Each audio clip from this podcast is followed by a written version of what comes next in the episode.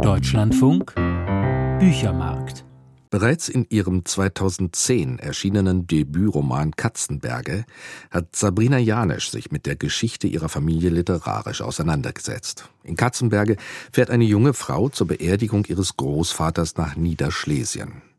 Nun hat sich Sabrina Janisch, die 1985 als Tochter eines deutschen Vaters und einer polnischen Mutter in Niedersachsen geboren wurde, einen Roman über die traumatische Kindheit ihres Vaters vorgenommen. In Sibir erzählt Janesch vom Aufwachsen in der kasachischen Steppe und davon, wie Ängste und Fremdheitsgefühle von einer Generation an die nächste weitergegeben werden.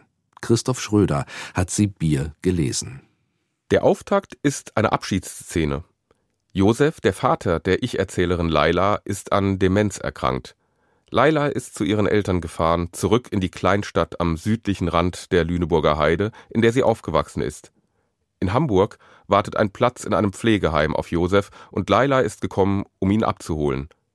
Ein Leben lang, so sagt es Laila, habe ihr Vater Geschichten erzählt. Nun droht ihm der baldige Gedächtnisverlust und die Tochter bringt ihr Laptop mit, um einmal all das aufzuschreiben, was noch nicht aufgeschrieben ist. In den Staub auf dem alten Holztisch vor dem Haus hat Josef mit den Fingern ein Wort geschrieben: Sibirien. Es ist ein Platzhalter für das, was Josef in seiner Kindheit widerfahren ist.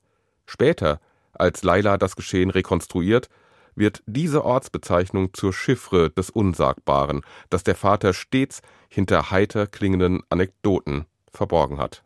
Sibirien.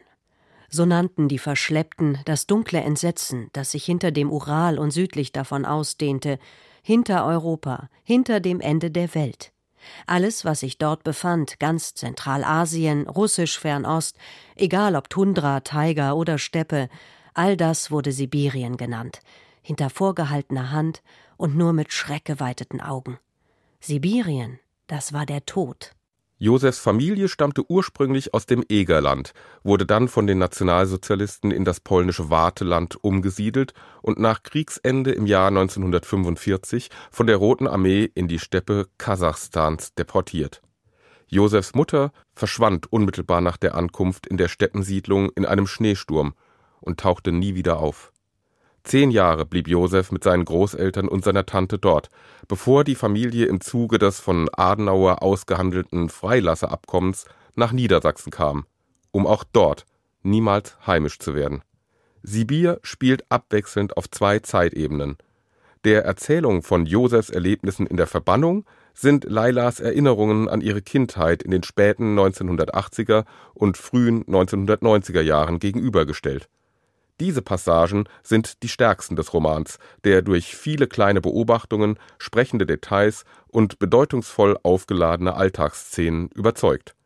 Die Aussiedler aus den Ostgebieten bleiben streng unter sich, bleiben Fremde in einer Kleinstadt, in der sie auch noch lange nach ihrer Ankunft misstrauisch beäugt werden noch Jahrzehnte nach ihrer Ankunft in Mühlheide wohnten die Rückkehrer in ihren ärmlichen, provisorischen Häuschen, ganz so, als ob sie nie die Kraft aufbringen konnten, sich selbst etwas aufzubauen oder nur zu entscheiden, wie das eigene Zuhause wirklich aussehen sollte. Josef, Lailas Vater, ist eine gerade in seiner Undurchdringlichkeit stark gezeichnete Figur. Als Diplomingenieur hat er es beruflich zu etwas gebracht, der BMW steht in der Einfahrt des Hauses, und doch scheint eine dünne, undurchdringliche Membran ihn von der Welt zu trennen. Er gilt als Sonderling. Als bei einem Elternabend in der Grundschule die Tür klemmt, springt Josef aus dem Fenster, weil er es nicht erträgt, eingesperrt zu sein. Die Erklärung für dieses Verhalten liefert die zweite Erzählebene, die Sabrina Janisch, wie sie in einem Interview erzählt hat, akribisch recherchiert hat. In der kasachischen Verbannung hat Josef es mit den Schikanen der Mitschüler, mit dem Verlust seiner Mutter und mit einem täglichen Kampf gegen den Hunger zu tun gehabt. Dass Josef glaubt, als Kind eine große Schuld auf sich geladen zu haben, quält ihn darüber hinaus durch die Jahrzehnte hindurch. Das literarische Verfahren von Sibir legt Laila in einer kurzen Passage offen. Meine Mutter lehrte mich das geschriebene Wort zu lieben, mein Vater das gesprochene. Oral History hat in unserer Familie eine tagtäglich gelebte Bedeutung, durch unser Häuschen am Stadtrand von Mühlheide wehten Zeiten und Epochen, große und kleine Geschichte. Die Verquickung unterschiedlicher Gattungen und Stilebenen macht den Reiz des Romans aus. Es gibt märchenhafte Passagen in Sibir, es gibt dämonische Figuren wie jenen Alten, den alle nur den Tarter nennen und der angeblich zur NS-Zeit in einem Konzentrationslager Dienst getan hat. Aber all diese aus Kindheitsperspektive beschriebenen unheimlichen Elemente werden immer wieder geschickt an eine realistische Erfahrungsebene rückgebunden. Die Atmosphäre schlägt um, als nach dem Fall des Eisernen Vorhangs eine Gruppe von deutschstämmigen Aussiedlern aus Kasachstan in der Kleinstadt ankommt. Das Haus von Lailas Familie wird zum Treffpunkt der Aussiedler. Es sprach sich schnell herum, dass mein Vater eine Anlaufstelle war für alle Fragen und Anliegen, die nicht mit den zuständigen Behörden geklärt werden konnten.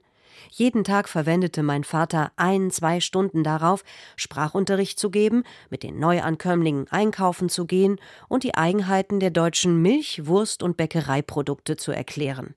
Es gibt Einwände, die sich gegen Sibir formulieren ließen.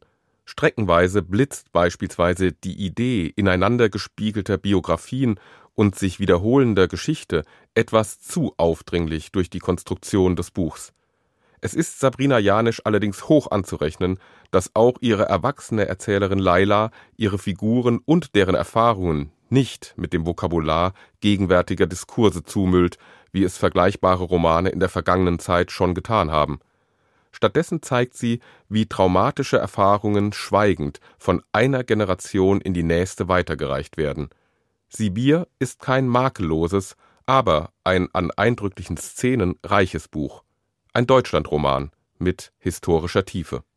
Christoph Schröder war das über den neuen Roman von Sabrina Janesch, Sibir. Erschienen im Rowold Berlin Verlag, 352 Seiten, kosten 24 Euro.